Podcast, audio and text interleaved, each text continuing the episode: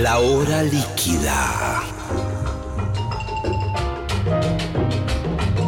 Palabras, historias, anécdotas, canciones destiladas a lo largo del tiempo.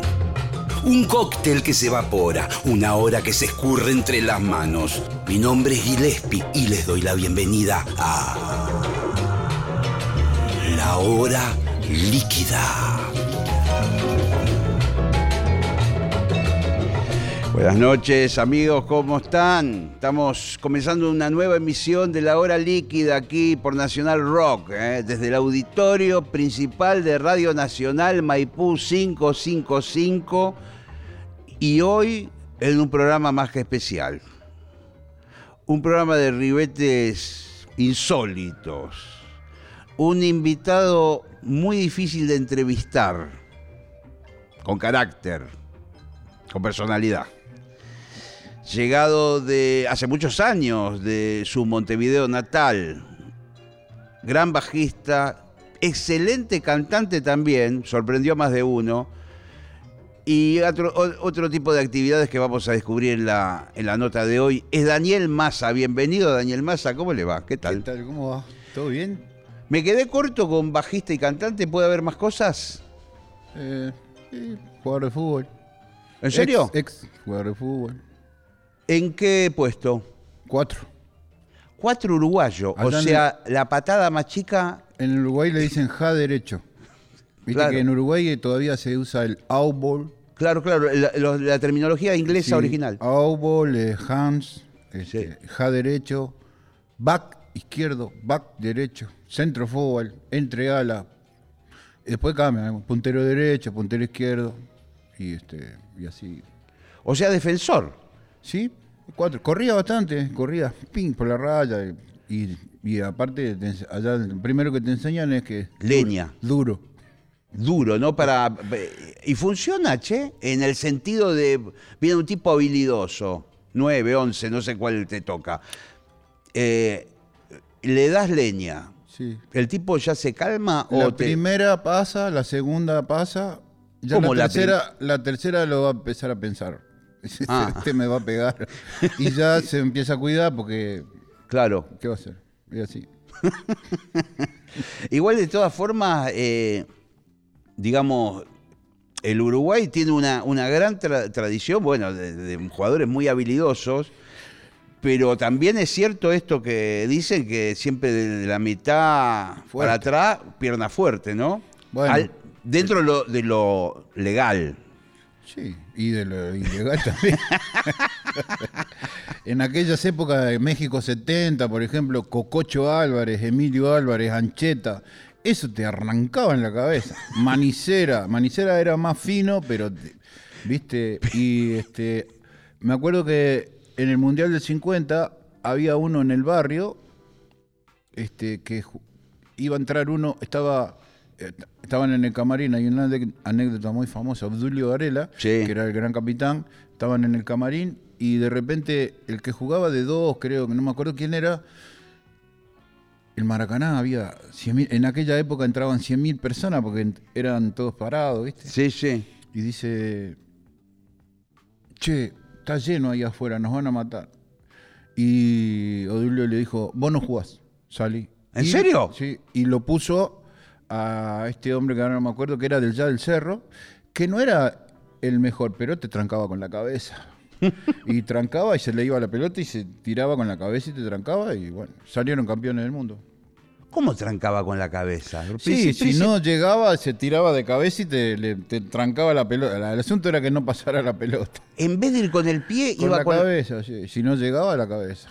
Así era. Y si no te dejaban. Después, qué sé yo, después cuando Uruguay le ganó ahí en el... Odulio Varela salió solo a, a tomar una, ¿viste? Se fue a tomar una porque...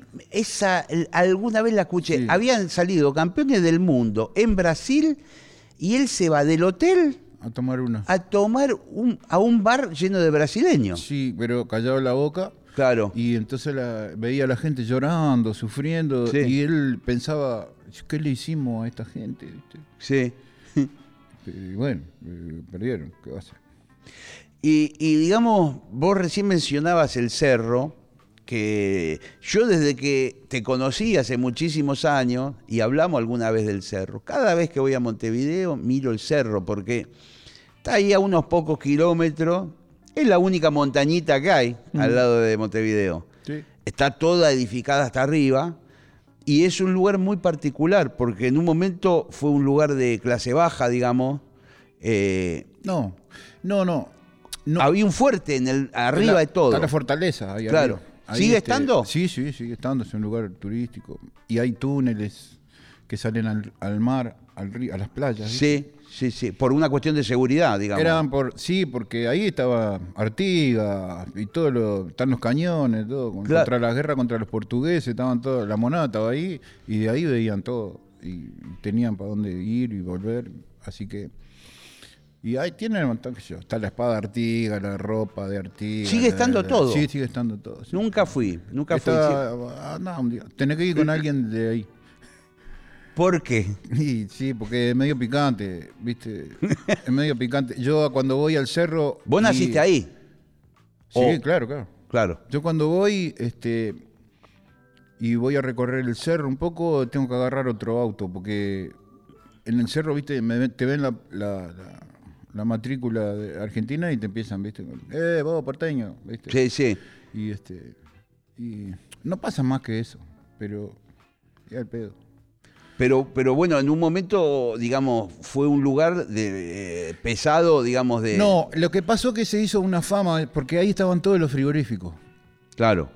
el Artiga, el Nacional, el Swift. Entonces, la gente peleaba mucho por sus derechos en, en los frigoríficos. Se ocupaban, había huelgas. Entonces, era medio como que era un lugar de lucha.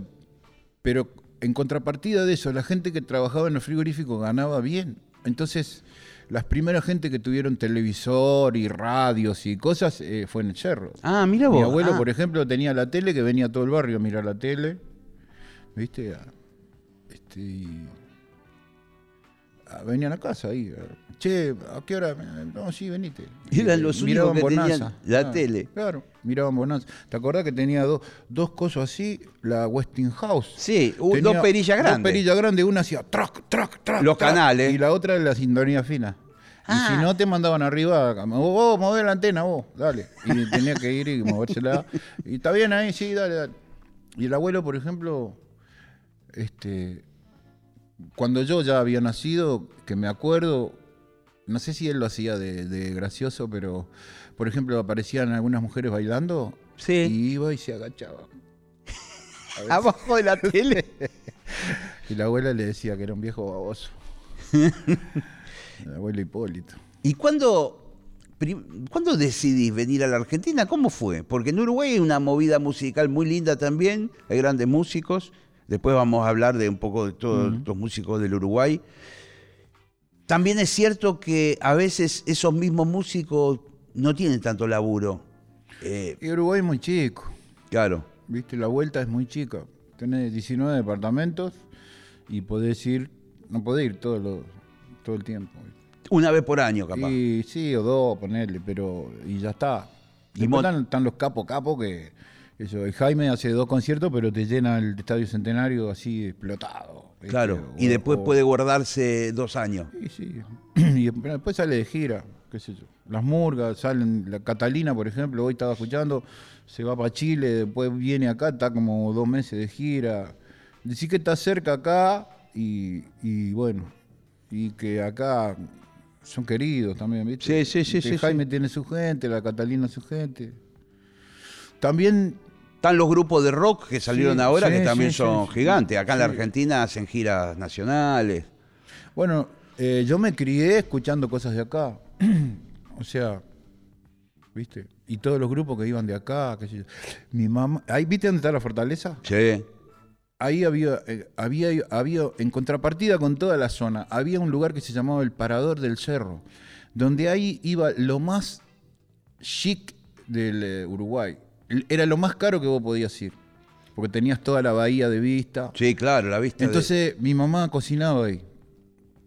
Entonces, mamá, por ejemplo, a la noche veíamos en el diario que decía, esta noche, Parador del Cerro, Sandro y los de Fuego. Sí. Entonces, de afuera, como ahí no había nada de tránsito ni nada, vos te sentabas en el pasto enfrente.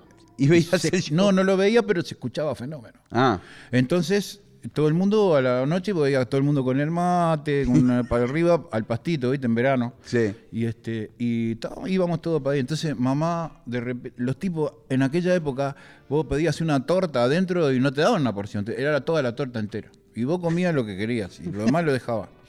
Entonces, mamá me hacía, viste, por el muro de adentro, me hacía. Entonces, y yo sabía que era ella, iba y me daba pedazos de torta que quedaban. Entonces íbamos cuatro o cinco y mate y torta a las 2 de la mañana escuchando a Sandro. Y ahí escuchamos que yo, Sandro, los chalchaleros, Leonardo Fabio, los Panchos. Mirá Este, y se escuchaba fenómeno de afuera. Y este. Y eso era.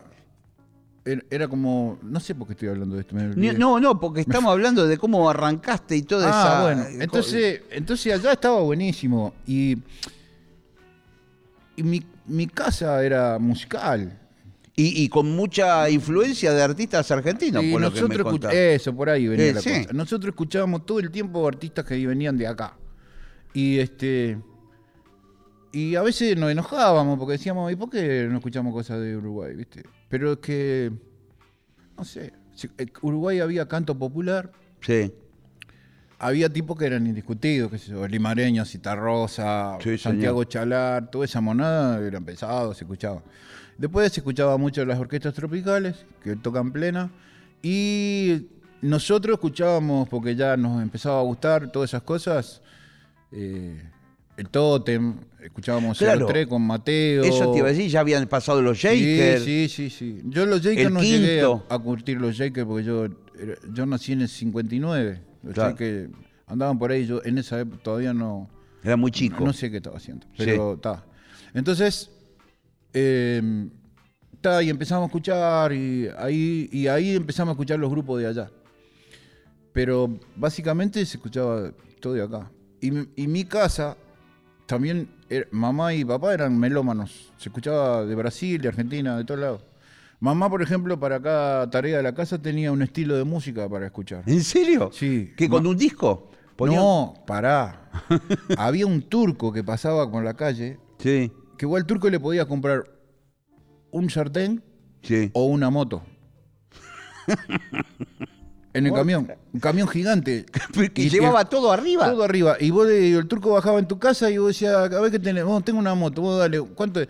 Y son 40 cuotas de, de- de- ta, listo, dámela. pin. Y le compraba y él pasaba a cobrarte. Claro. Entonces, el tipo co- siempre cobraba porque vos no te podías mudar. Claro. Para- ¿Viste? Y, y- y, así se compraba. Y un día este, pasó y el turco pasó y papá le compró un combinado estereofónico automático General Electric. Una bestia un peluda. coso así cuadrado con un parlante de 15. De madera, ¿no? Sí, Ilustrada. sí, sí, sí. Y se lo compró papá en cuotas. Y a mi vieja, dice, mirá lo que te compré. Listo. pa. Y mamá, yo siempre digo que fue la precursora de la playlist. Porque papá tenía un dealer que le traía discos simples de lo que a mamá le gustaba. Sí. Entonces, mamá se ponía 10 discos. Porque era automático. Claro, era automático. Iban, tac, caía, escuchaba, terminaba, pin, caía, pac. Y así se escuchaba. Entonces, para limpiar la casa, ella ponía así, Celia Cruz, ¿viste? Que le den candela. Sí. Y pasaba bailando por la. Yo iba a la escuela de tarde, entonces me levantaba tarde. Ya pasaba bailando. Tenía un sueño ese poema. Yo la conocía tu Claro. vieja. Vos fuiste a comer. eh. Yo fui a comer. Las milanesas de, de hamburguesa. La milanesa de hamburguesa. Fue la única vez que comí esa bestialidad total que me vuelvo loco. Eran unas hamburguesas bien, bien, este, Sí, porque en Uruguay no existían las hamburguesas de. de patty, así. de de- patty, eso. En Uruguay las hamburguesas eran hechas. Chao. Y mamá era, las hacía redonditas, bien. Gordita. Le, le ponía pan adentro, pan con leche, no sé qué pique tenía Sí. ahí que ella lo hacía.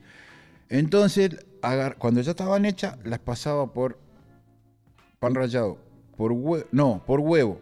Pan rallado, huevo y la fritaba. Es- ¡pa! No, unas bombas atómicas increíbles. Sí, Qué- tremendo. Qué genia tu vieja. No, mamá era, no se podía más. Y este. Y entonces. Para cocinar la cosa cambiaba. Para cocinar, viste. Sí, otra música. Olha qué cosa más linda, graça. Música Ya venía de, de ahí. Brasil. A mí la parte que más me gustaba era la de planchar. ¿Por qué? Porque en planchar ella escuchaba música internacional. Matt Monroe, Nat King Cole, Domenico Modugno, Nina. Este, y bueno, de ahí fue que yo saqué que el único tema que ella nunca cambiaba era el de ese tema que yo grabé que se llama ¿Cuándo, cuándo, cuándo? Es Dime cuándo tú verás. ¿Te animás a tocar un poquito? Mirá, mirá que esto es como un penal. Te dije, dijiste el tema y a ver. A ver, espera que tengo que correr este para Sí, adelante. correlo un poco para adelante. Y si no, no puedo. Me quedo acá. Con el bajo, ¿eh? Te acompañás. No hay guitarra, no hay nada acá, ¿eh? No, no. Bajo. A lo macho. A, a ver cómo. Muchos dicen, no, pero el bajo para hacer tum tum. A ver.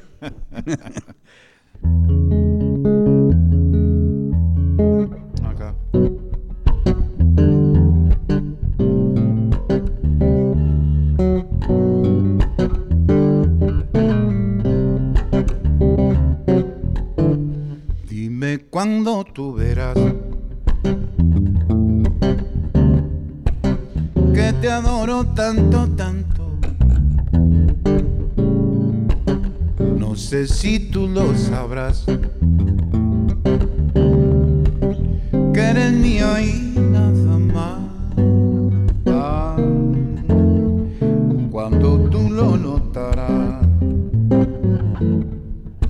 me pregunto cuándo.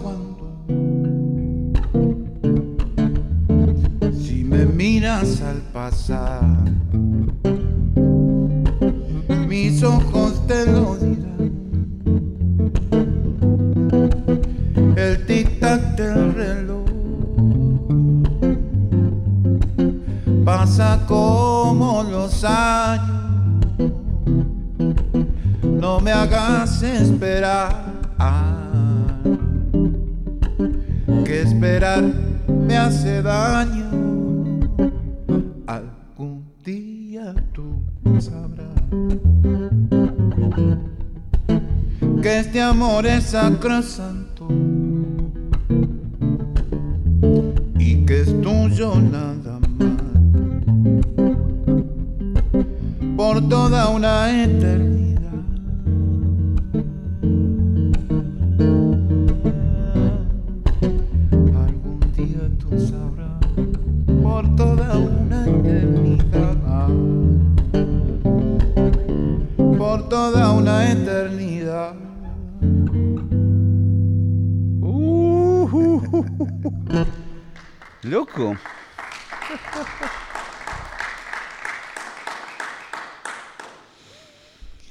Es un bajo eso, no es una guitarra, ¿eh? No, bajo, bajo. No, te digo por- para que tome conciencia, no se puede tocar así el bajo. con, con acorde. Qué maestro, loco. ¿Cómo es la vueltita? ¿En qué tono está? Sol A ver, a ver, a ver, a ver. A ver, a ver. es la vueltita conocida esta de Sol, Mi,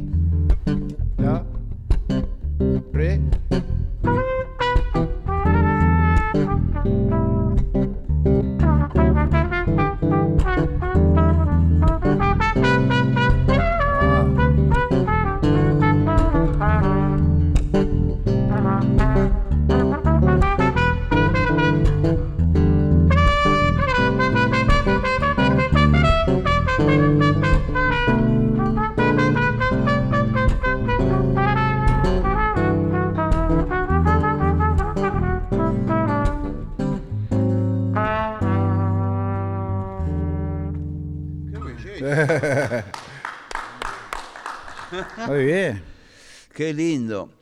Y, y cuando, a ver, quiero, no me quiero desordenar en la entrevista, pero vos tenés una relación con el bajo eh, completamente distinta, porque podés hacer canciones acompañándote y- o, o bien tocar el bajo como en la función tradicional. Te tuviste que aprender todos los tonos. Sí, pero no, no sé, en un momento lo sabía. Aparecieron ahí ¿Cómo? en un momento lo sabía? Sí, ¿Cómo sí. yo nunca lo supe? Yo nunca estudié y ap- aparecieron ahí igual que el bajo. El bajo, yo te conté porque yo empecé a tocar el bajo. No. Porque eh, en- O me contaste y me olvidé. hicimos, en el barrio teníamos, hicimos, me comieron, Sí. hicimos un sí. grupo en el barrio que se- y le pusimos Stone Group. Muy buen nombre. Sí, entonces, ¿qué pasaba? Tocábamos candombe, ¿viste? Entonces los vecinos empezaron a decir, vos... Ah, dale, déjense Stone Group. este, ponen Stone Group y tocan candombe, déjense echar la voz, son todos negros, ¿viste? Bueno, ¿Viste? bueno. Ya arrancaron con cualquiera. Entonces dice, vos- entonces le cambiamos y le pusimos Grupo Piedra. Bueno. Entonces, No es muy bueno tampoco el sí, nombre. pero No, eh, bueno. era, no era Stone, Bueno, eh, no era bien. inglés. Bueno, está bien. Bueno, todo bien. Y sabés que de repente yo tocaba la guitarra. Y Sí. el- mi primo el Rudy, que era el otro, tocaba la guitarra. Y el Oscar el Carmelo, el hijo del boliche, tocaba la guitarra. Y después teníamos a Benito que tocaba percusión. Y dice, vos, uno tiene que tocar el bajo. Y ninguno quería. Entonces yo le digo, bueno, vamos a hacer una cosa, vamos a hacer un sorteo. El que pierde toca el bajo sin pataleo. jodiendo. No, te lo juro, te lo juro. Entonces hicimos un sorteo ahí con tres pa- papelitos Sí. y yo perdí. Empecé a tocar el bajo con la guitarra. Yo le ponía el micrófono de adelante, ¿viste? Claro. Entonces íbamos a los bailes del- del- de la iglesia, que el había un cura que nos dejaba hacer bailes del de la Sí, escuela. Sí. Y después allá el cerro está lleno de lituanos. Viven, ¿viste? Son de Lituania, supongo. Bueno, yo nunca sabía. Después de grande empecé a ver que eran lituanos. Pero estaba el salón lituano y estaba lleno de lituanos que tenían como una comunidad importante ahí. Y tenían un salón donde vos ahí podías festejar tu cumpleaños de 15 de las nenas, ¿viste? Ah, O- perfecto. Alguna fiesta. Toda la comunidad Sí. podía usarlo. Sí, y a veces nos prestaban, hacíamos unos bailes que de la escuela que estaba enfrente, del, de- no del secundario, de la primaria. Y ahí este nos dejaban tocar y a veces hacíamos bailes ahí. Entonces, claro, contratábamos otro, o no contratábamos, venían otros grupos a tocar y, y nosotros aparecíamos y el bajista tocaba con una guitarra. Entonces aquellos me dijeron un día, o te compré una guitarra, un bajo o te echamos. Claro. Y ahí, Porque bueno, vos seguías tocando con la guitarra, pero no era lo pero mismo. no quedaba- era- aparte quedaba feo, quedaba mal. Sí, Era- tin, eh, tin, tin. No, sí. Entonces, este, ahí mamá fue y me compró un bajo que todavía lo tengo, marca Black Diamond, industria uruguaya. ¿Qué tal? Eh, una porquería, es un remo. Bueno, Sí. En- para andar en bote. es para remar, es para lo único que sirve. 36 cotas. Bueno, Es como comprar un auto. era. sí, sí, sí. Sí, es verdad. Aparte, me hizo- no me olvido nunca más cuando fuimos a comprar el bajo porque este, estaba el vendedor. Sí, claro. Entonces, claro, nosotros llegábamos y sí, queremos comprar un bajo. Aparece el vendedor, Toca. el vendedor, claro, y el vendedor agarra el bajo y empieza, ¿viste? Me jodés. Ah, yo digo, ah, cómo suena y cómo toca el tipo. ¿Y cuánto vale? Y este vale de un bajo, era en aquel marca Eco, Sí, eco. italiano. Italiano. Entonces, ¿cuánto vale? Y dijo el tipo, saca frújete. Sí. Y, y Era. este- Claro, claro, no les alcanzaba. Claro, no, ni, pero ni soñar. O sea, fíjate, compramos el más barato de todo, Industria Uruguaya, en 36 cuotas. Sí. El de Eco ese teníamos que vender el de la- a mi viejo para Sí, sí. Entonces, este, Estaba. ta, entonces yo le digo al tipo, a ver, toca con este, a ver. ¿Viste? Claro. Y el tipo agarró y hizo... Dijo. no se podía No se podía tocar. Aparte estaba alto y era- parecía para tirar flecha. ¿Me entiendes? Entonces, está, era lo que había. ¿viste? Y me fui con ese, con feliz. Y este, ahí lo tengo en casa. Lo conservás como Sí. una pieza de. Y la guitarra también tengo. la que hacías debajo. La que hacía debajo también la tengo. Sí, sí, sí. Eso es una reliquia. Y, y ahí empieza tu laburo como bajista. Nunca más dejé de tocar el bajo. De ahí, nunca más. Y este, no sé, hay gente que dice que nunca me vio sin el bajo, ¿viste? Sí, sí, bueno, es cierto. Es cierto, Siempre- yo ando para, para todos lados. A veces en casa, ¿viste? lo tengo colgado acá Sí. y de repente le digo a la piojo, oh, ¿dónde está el bajo? y se lo tenés en la pala. ¿Viste? Como en los lentes, los anteojos, ¿viste? Que a veces están acá Sí. y yo lo busco por todos lados. Y bueno, igual estoy grande, ya. Es decir, que durante el día vos tocás, tocás. Todo el día. Todo el día. Todo el día estudio, toco. A la mañana estudio, me levanto temprano, voy a caminar, vuelvo, baño, mate, y me como un pan con alguna cosa y me voy al cuartito a estudiar lo que estudio.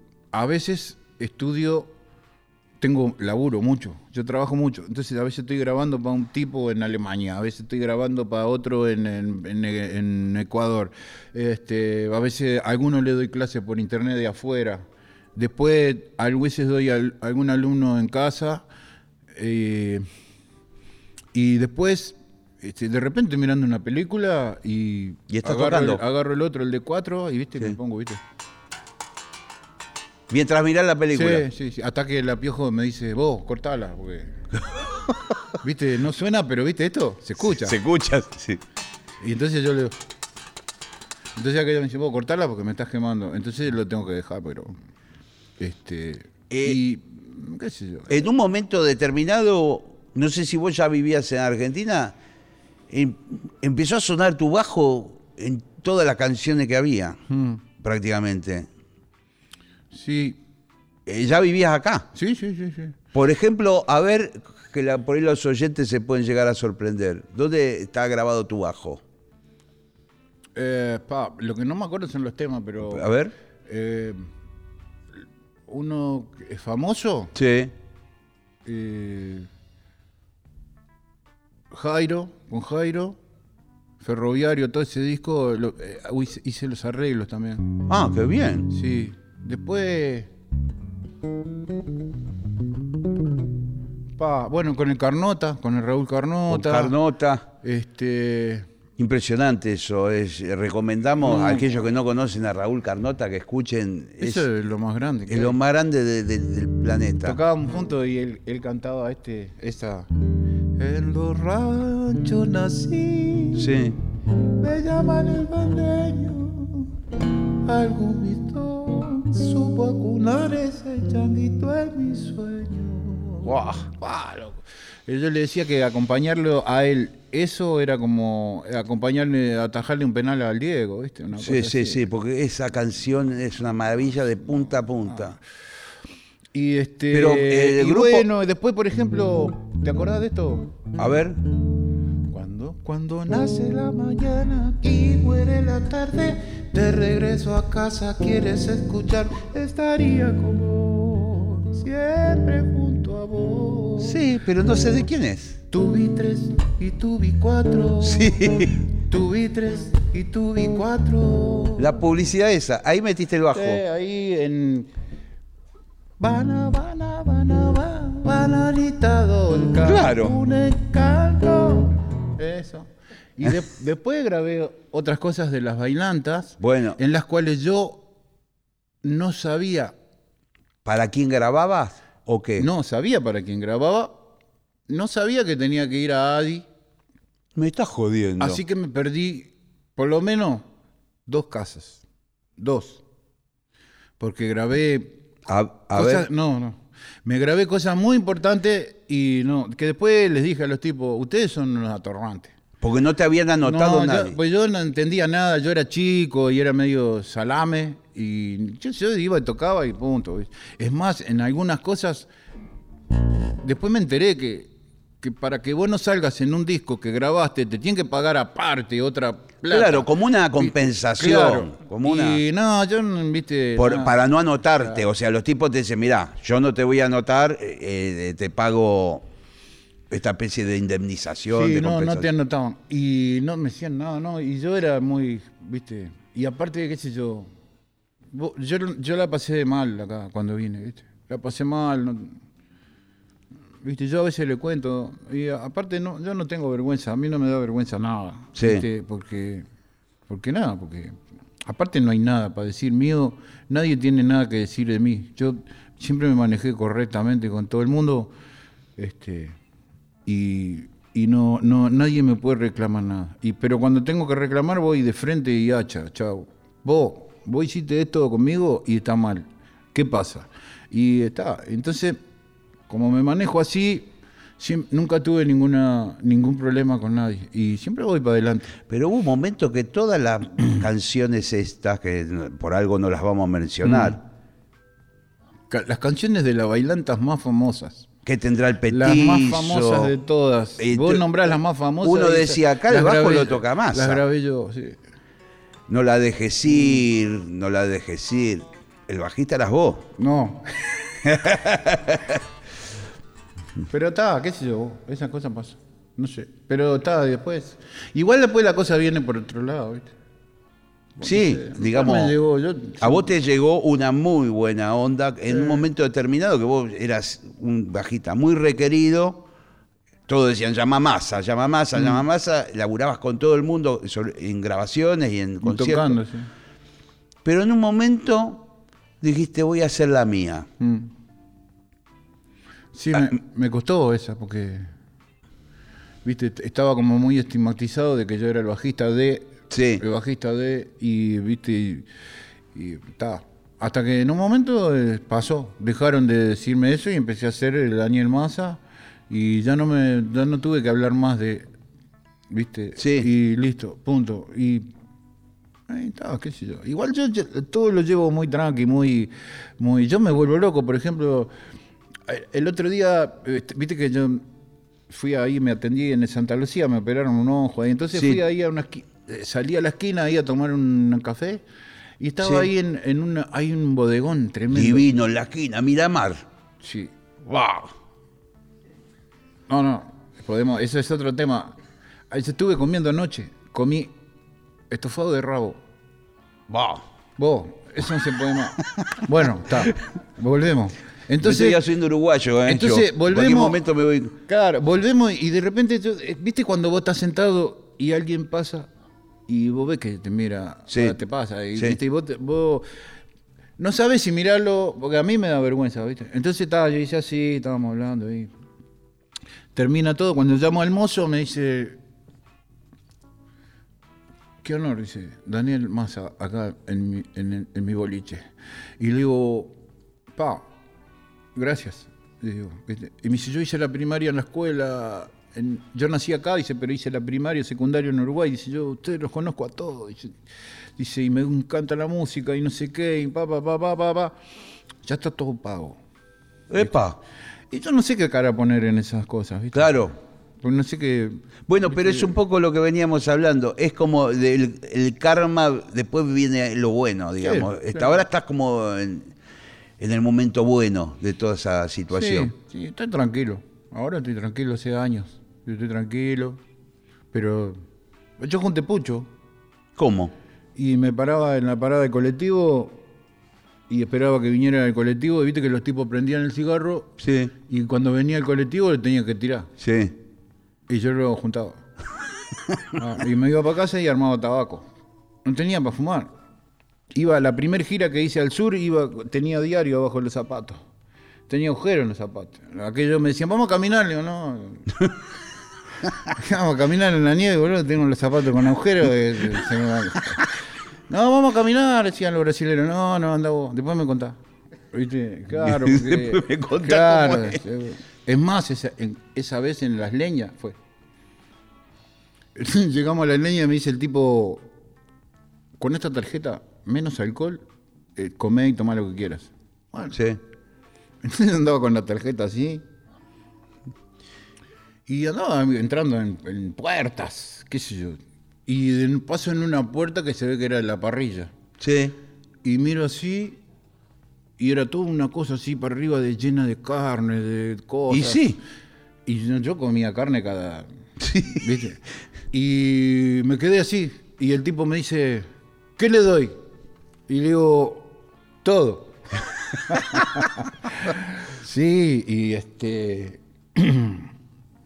Pero está. Ahora comemos con aceite en casa. La pandemia la pasé bien, tranquilo, tenía, bueno, tenía chicharrones guardados, entonces la pasé bien, no, no tuve problema. Y ¿Qué chicharrones? ¿Qué? ¿La carne? Ah, ah, ah, los chicharrones. ah. ah. tenía unos chicharrones guardados y los brasileros le dicen el capín. Capín es pasto, ¿viste? Sí. Capín. Bueno, y este, y mm, ah, tranquilo.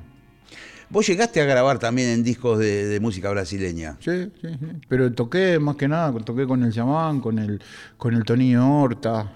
Tremendos Este, músicos. sí, bueno, es, capos, eh, es son una- capos. sí. Y. Ah, eso me parece que. A mí me parece que las cosas. eh, a veces eh, vos estás en el lugar correcto. Y. No sé, te, te pasa eso. Claro, claro. Yo ahora, ahora hace un tiempo me llamó un día. eh, la única vez que me nominaron a mí en un disco fue el Bo, que me nominaron para los Gardel. Sí. No gané. Este, y estaba en casa festejando esa noche que habían nominado, la primera vez en mi vida que me nominan para algo. Sí. Bueno, y todo el mundo me llamaba y me escribía, eh, eh, y de repente, en teléfono, "Sí, señor, hablo con el señor Daniel Massa. Yo, sí. Sí, le digo, pensando que era alguien que me llamaba por lo del cartel, y me dice, ¿usted sabe que viene Larry Carton a la Argentina? Y le digo, no, no sabía, le digo, pero ya de guárdeme la entrada. ¿Viste? Porque uno de los capos, más Sí, capos de, de del la viola, del sí. mundo y que Sí, yo he escuchado siempre.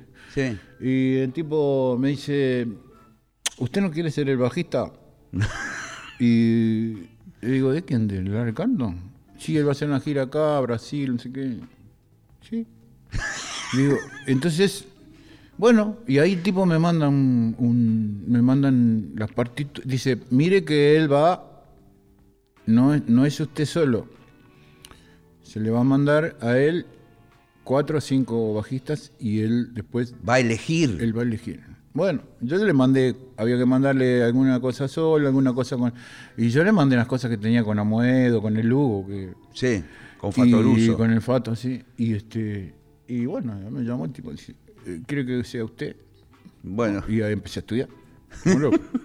y bueno, y ahí este. Este. Creo que esa vez, sí, vos decís, bueno, es. Pero después, la mayoría de las veces, Celia Cruz, yo empecé a tocar con Celia Cruz porque ella vino con una banda de peruanos acá sí. y el, el- el bajista se fue a comer ceviche, se intoxicó Sí. y lo internaron. Y yo- ah, viste que ceviche de pescado crudo. si Pescado eso no- crudo, si no está bueno, está, fuiste. ¿no? Y, y comer pescado en capital eh, ya es raro. ¿Viste? Y Viene cansado el pescado. Sí. Ya sé. ¿Viste? Claro. Bueno, entonces, está. Y me llama el empresario y me dice, oh, Daniel, digo, ¿qué pasa? ¿Puedes tocar con Celia Cruz? ¿Cuándo? Hoy. Entonces, este. 20 temas tenía que sacarte. Entonces, Sí. y digo, pero. Y lo primero que me vino a la cabeza que le dije al tipo fue: le digo, ¿sabés que estás llamando un cerrajero a las 2 de la mañana? Claro, claro, claro. Claro. ¿Viste? Me dijo, acá me cobro el aguinaldo y el- el- el todo. Y me dice, no, no te hagas el vivo. Le digo, bueno, entonces llama a otro. Claro. Aparte yo vivía escuchando esa música, así Sí. que, viste, salvo algunos obligados que tenía que saberme, Más o sabía menos. todos los temas. Y bueno, arreglamos ahí. eh, Sí. Y ahí me dice, este, te mando una moto con un cassette Sí. con las partituras. Dale. Y ahí me mandaron. Y me puse a estudiar ahí a la- toda la tarde. Bien, bien, bien. Un la- cassette de audio y la y partitura la en papel. partitura. A la noche estaba tocando en el Gran Rex.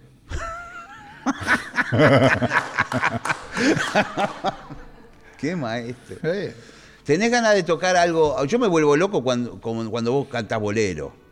Pero vos lo sabés. Desde la primera vez que te escuché cantar en una zapada con Luis Salinas, dije.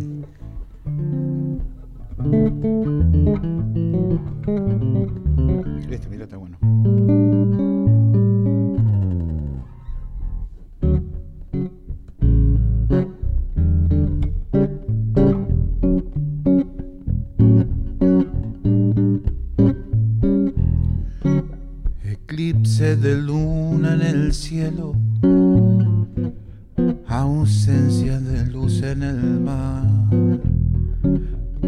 Solo con mi desconsuelo, mirando la noche me puse a llorar.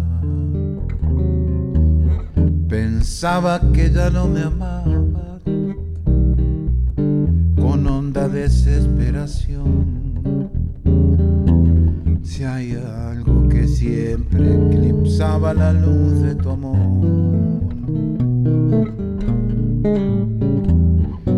Eclipse de el cielo, ausencia de luz en el mar, muy solo con mi desconsuelo. Mirando la noche me puse a llorar, eclipse de amor en tus labios, que ya no me quiere empezar. Quisiera olvidar tus agravios y luego soñar.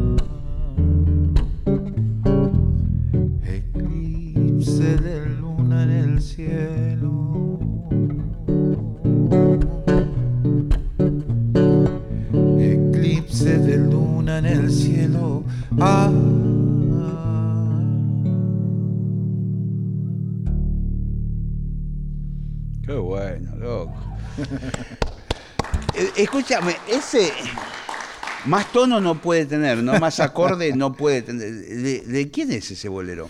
Eh, de Ernesto Lecuona. Ah, Lecuona, Sí, pues son tenía una orquesta lecuona, ¿no? ¿O Claro, no? de los, vos decís de los Lecuana como Amboy. Exacto. Sí.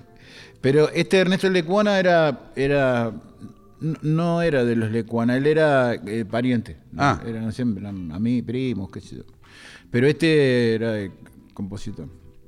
Este, y mm, Impresionante. Y lo lo de- que pasa es que esa época, viste, era la época que arrancaba ¿Qué, el de los feeling. 50? Y él sí, arrancaba el feeling, toda esa cuestión y viste todos los boleros cubanos, e- este, por ejemplo, Eres mi bien, Me lo vuelve- que me tiene estasiado, ¿por qué negar que estoy de ti, enamorado de tu dulce alma, que es todo sentimiento? De esos hojas, pa, loco, son unos acordes, ese es Ernesto José Antonio Méndez. Sí. Vos hiciste una versión espectacular de un tema de Julieta Venegas. Ah, bien. Mira este.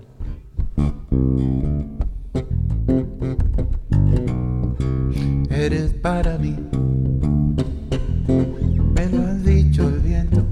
eres para mí. Lo oigo todo el tiempo, la sombra que pasa, la luz que me abraza, tus ojos mirándome. La calle que canta su canto de diario, el mundo moviéndose. Yo sé que tienes miedo y no es un buen momento para ti. Y para eso que lo tienes sucediendo. Eres para mí. Me lo han dicho el viento, eres para mí. Lo oigo todo el tiempo, eres para mí. Temazo ese. Tema, no, es temazo, pero con todo el, el tuco que vos le ponés, impresionante. Sí, un día le, le mandé, le quise. Le quise. Le pregunté al pianista que tocaba, que tocaba con ella. Un argentino, creo que. No, que vive en Mendoza, creo. Le pregunté, le digo, che, ¿no me pasás el teléfono? Así le mando. Y me dijo, no, no te puedo pasar el teléfono. Bueno, qué mala onda. Y le digo, dice, si querés mandámelo a mí. Y le digo, no, gracias. No, sí. Y le digo, ¿qué le voy a llamar yo por teléfono? Y le voy a decir, boba. Oh, ¿Qué, qué le voy a hacer? Claro, claro. Le va a pasar el tema, boludo. Bueno, ya está. No sé, nunca, no sé, lo voy a haber escuchado porque aparte en mi... e- Ese es el tema, ¿viste? En el, el, el Spotify, coso ese? Spotify, sí. Bueno, eh, creo que creo que el tema que tengo que más escucha, que tiene como 700 mil, es el, el em, este.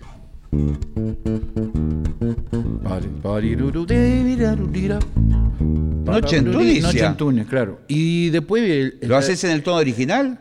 No sé, pero lo puedo tocar en cualquier tono. A ver un poquito. Ese de, de mi tío, de Dizzy Eh, Gillespie. Gillespie, Dizzy Gillespie. Eh, de mi tío, ¿viste? A ver.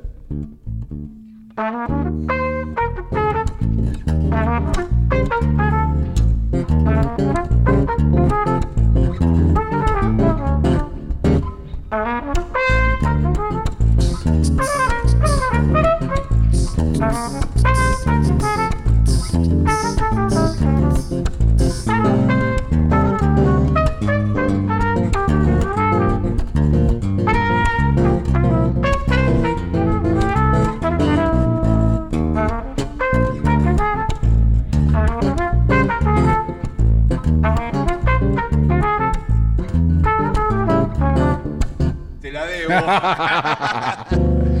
Qué bueno, loco. Qué Sí. bueno. Podemos hacer un dúo y salimos, nos vamos en los barcos. Y sí, ¿Viste? Todo el mundo se va en los barcos. a, los- a los cruceros. Sí. Eh, Daniel, no sé cómo andamos de tiempo, pero debemos andar, mm, debe quedar unos 10 minutitos.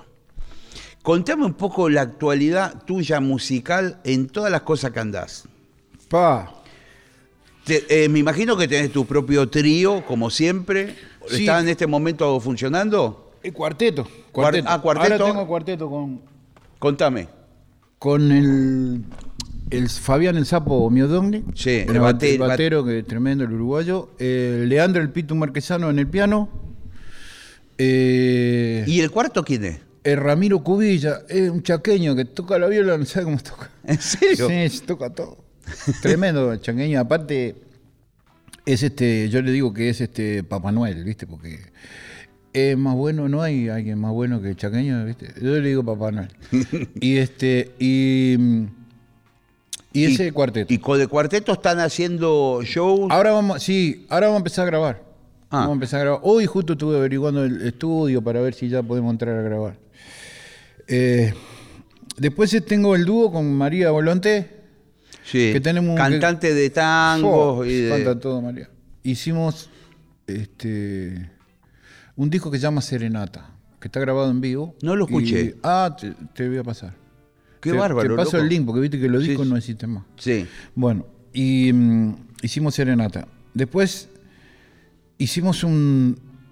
Hace 10 años nosotros hicimos un concierto con Osvaldo, que fue como el. Osvaldo Con Fatoruso, Osvaldo Que fue Fatoruso, de los hermanos Fatoruso, el que falleció. El batero. El baterista. Osvaldo, Osvaldo. que era mi hermano. Era.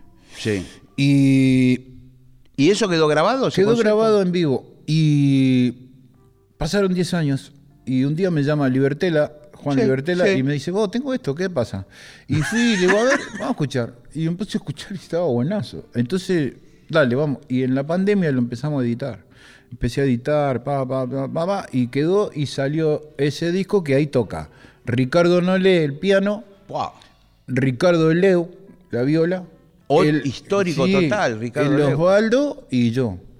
Y este y ahora, bueno, ahora. ¿Dónde fue? ¿Dónde lo hicieron? ¿Te acordás de un boliche que se llamaba mm, Boris? Boris, sí, claro. Que el dueño se fue como. Se fue sin garparle a nadie. se fue un día. Y una noche vino y se llevó el piano, ¿viste? De madrugada. O sea, el tipo era, este, no sé, Alibaba. Era. Y... A la mañana ya no había más piano. Claro. Pero un, pia- un piano de esos grandes, como sí, hay acá. Un piano de cola, Sí. ese, de cuarta cola. Era un boliche muy lujoso en Palermo, Hollywood, en la esquina del Canal América. Ah, Eh, tocaba todo el mundo ahí. Eh, y un día cerró. Bueno, Lo que pasa que, claro, había un montón de gente que cobraba a las dos, tres semanas. Y cuando el tipo cerró, estaba todo ese tendal de había gente. gente. que quedó adentro. Pero bueno, ¿qué va a hacer? Igual Vos. eso está de moda ahora, ¿viste? ¿El qué? Eso de ¿Ser co- garca? No, no. Ah. No, no. De cobrar después. Ah, sí, sí, Está de moda ahora, está bien porque todo el mundo paga con la tarjeta, pero yo no puedo creer que todavía los dueños de los boliches, lo- todo, no entiendan que los músicos no somos empresarios, somos músicos. Sí. ¿Viste? Ellos son empresarios. Claro. Entonces, yo quiero terminar de, de- Tocar. de tocar y quiero cobrar y me quiero ir a comer una, no sé, un chorizo, una- Sí, sí. un pan. Pero no se puede. O sea, de tocar no y te dicen, bueno, escucha, después arreglamos. Sí, después arreglamos los números y vos cobrás los 10 días. Que yo le entiendo que lo paga la tarjeta y que todo, todo el coso. Pero eh, no, alguien tiene que tener la plata y decirle, vos, ¿cuánto, eh, cuánto vendiste? Tanta entrada. Listo, toma Y después yo espero. Claro. ¿Por qué yo tengo que esperar yo? Eh, no sé. Pero Está muy bien eso está que de decís. moda ¿eh? eso, está, de muy bien eso que decís. Está- mira, para hablar sobre lo, lo músico hay, hay que hacer una cosa, es largo y tendido, porque este Voy a extender hoy el programa, Sí. así que empecemos a hablar. Nosotros, por ejemplo, tenemos. Nosotros, por ejemplo, yo soy un privilegiado, porque vos también. Sí. Sos un privilegiado que vos tocás y la gente te va a ver. Sí. ¿Viste? Sí, sí. Pero hay gente que, que la está peleando. Entonces, ¿qué pasa? Ahora, ¿qué pasa? Cuando vos, vas vos que se va gente Sí. Y el dueño del boliche sabe, te dice, bueno, te hago un arreglo, te hago un 20%, te hago un 10%, te- te- me quedo con el 10%, porque sabe que se llena y vende la comida, todo lo que cosa, ¿no? Claro, claro, claro. Fenómeno. Entonces, eh, te referías al porcentaje sí, sí, al de la porcentaje entrada. de la entrada. Sí. Ahora, fenómeno. Va alguien que no lleva gente que no... Sí. Es onda vos ves,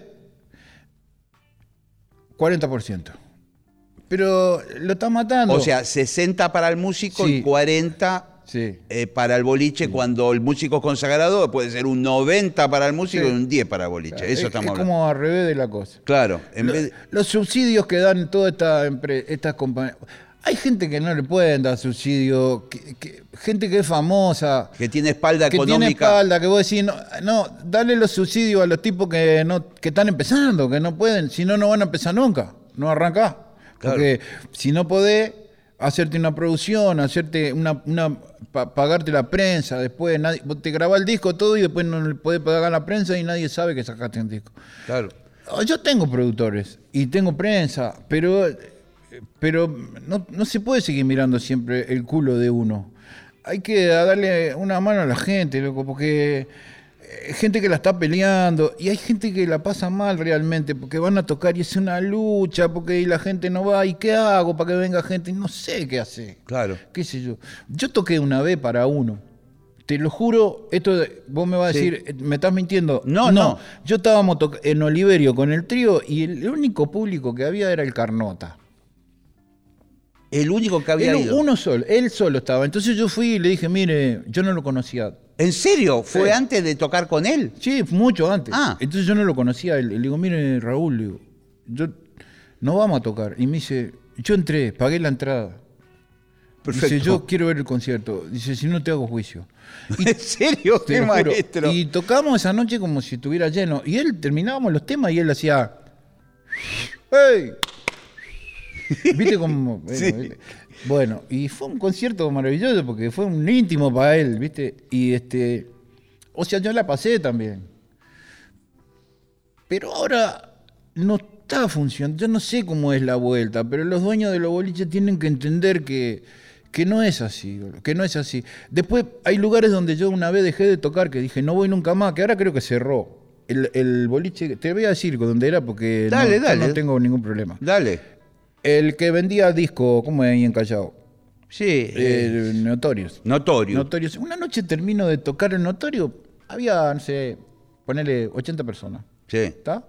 Entonces, está, termino de tocar, voy a hacer la cuenta con el tipo y el tipo me dice, bueno, te tenés esto, el 20 porcentaje. Dice, 20 invitados de, de notorios.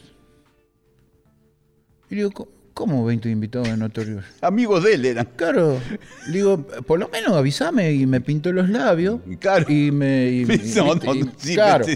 Entonces, digo, ¿cómo 20 invitados? Digo, para un cachito, esas 20 personas que vinieron, Sí. tomaron y comieron. Sí. ¿Y ¿Le invitaste? No. Entonces vos le invitás con la plata mía. Y le digo, ¿cómo vos le invitás? vuelvo loco, yo. Le digo, vos le invitás con mi plata. Sí. Y lo- o sea, lo, que, lo tuyo lo cobraste. Y, y 20 invitados, yo hay 20 personas que vinieron hoy, que se gozaron todo y no, no pagaron porque vos lo invitaste, pero el- lo que vos vendés sí lo cobrás. Entonces le digo, ¿sabés lo que sos? Un atorrante, boludo. Sos un atorrante. No vengo nunca más. Y no fui nunca más a tocar. Nunca más fui a tocar. Bueno, pero es cierto lo que, lo que decís. Ahora estamos sobre el final del programa, pero es algo que, que yo voy a tratar de sumarme a lo que vos decís y para los oyentes que les quede claro. Los que pagan con las tarjetas, la- las tarjetas liquidan 15 o 20 días después, no sé cómo es bien el sistema, pero el dinero ya está asegurado para el dueño del boliche, él lo va a cobrar, eh, porque está legalizado, está blanqueado en el sistema y lo va a cobrar el hombre. Pero lo que dicen los dueños de los boliches es que uno espere a que él efectivamente lo cobre para después eh, Pagar. ¿Qué es lo que interpreto que vos decís? Que, que el, el bolichero dice, "Mm, yo lo voy a cobrar, la plata te la adelanto de, de mi bolsillo y después yo la cobro. No, eso no lo están haciendo. Este, No. Uno tiene que esperar que, que el tipo se meta en la cuenta y que efectivamente le entró el dinero y te dice, che, me entró el dinero de la tarjeta, ahora te voy a pagar. Claro, y, que, y tenés que esperar que el tipo que, le, que, que te Sí. paga, el que entra a la cuenta, que no se agarre COVID, que no se agarre sí. nada, porque te dice, uy, tengo fiebre, así que espérame una semana más. Y vos, y vos esperás y tenés que esperar y, y, Y ya el show lo hiciste hace un mes. y sí, y está, no sé, y aparte, viste que estamos en una época en que, viste, 20 pesos, hoy son 20, mañana son 18. Claro. ¿Viste? Sí. Y después tenés los tipos como el chaqueño, que yo te digo, mi guitarrista que toca Que conmigo, viene por vive ahí. en el Chaco, él... O Bien. sea, el tipo viene, toca, yo le tengo que pagar de, de Y sí, la porque si no se mía, tiene que- porque si no, él no puedo hacerlo esperar a él. Entonces, y no sé por qué, pero está así. Y después, no sé, que se pongan las pilas los bolicheros y que no le den más pizza a los músicos. ¿no? Que no le den más pizza, que la corten con eso. A mí ya no me dan más porque yo amo quilombo en todos lados. No le den más pizza a los músicos porque lo- ellos piensan que vos tocás esa noche ahí. Claro. Pero yo, por ejemplo, toco el lunes, el jueves, el miércoles. Si yo como pizza en todos lados, voy a quedar como un coso de harina. ¿Me entendés? Entonces, y en algunos lugares te dan esa pizza que es sin amor. Sí, ¿Viste es, la, hacen? es la prepisa, le tiran el queso arriba. ¿Viste? Y Vos decís, loco, ponele un, un swing. No, entonces, pero aparte yo voy, yo me compro la comida. Yo, si vos me decís, me- te voy a dar pizza, eh, no, no. Entonces yo paso por un lugar y compro una- un pollo, una gallina y llevo y Sí. muchachos, vamos a comer acá y listo. Que no es tan caro. ¿Cuánto puede perder un tipo en, en- Claro. en darte un cacho de, de carne? En un- una noche que vos le llenaste el boliche, está todo lleno y se vendieron la comida, todo, y, y vos decís, bueno, me gasto 10 mil pesos en... ¿Qué 10 mil? Uh, No, son- tres pollos son con cuatro papa frita. músicos, son cuatro músicos, le da una patita, no sé, pero le den más pizza a los músicos, no, sean atorrantes. ¿no? Y el día del sindica- y el, y el sindicato de músicos, el día de la pizza que puso la, la noble comida que nos dan a los músicos, yo no podía creer eso. no, es, eh, ¿viste? Pero bueno. Daniel, ya no tengo más tiempo, Bueno, pero, está, pero- loco, es, vos sos un, un- un fenómeno en todos los sentidos. en todos los sentidos. Es muy fácil hacer un programa de radio con vos. Yo te dije, contratame para hacer un, un programa juntos y... Bueno, pero te pago 30 días después, ¿eh? Gra- gracias por haber pasado No, por acá. vos sabés que te quiero mucho y, y gracias a vos, porque la pasé fenómeno, me divertí en pila. Y a la muchachada acá, a todo el mundo, vamos arriba. Nos estamos yendo. La semana que viene otra hora líquida, martes a las 20 horas aquí en Nacional Rock. Chau, chau.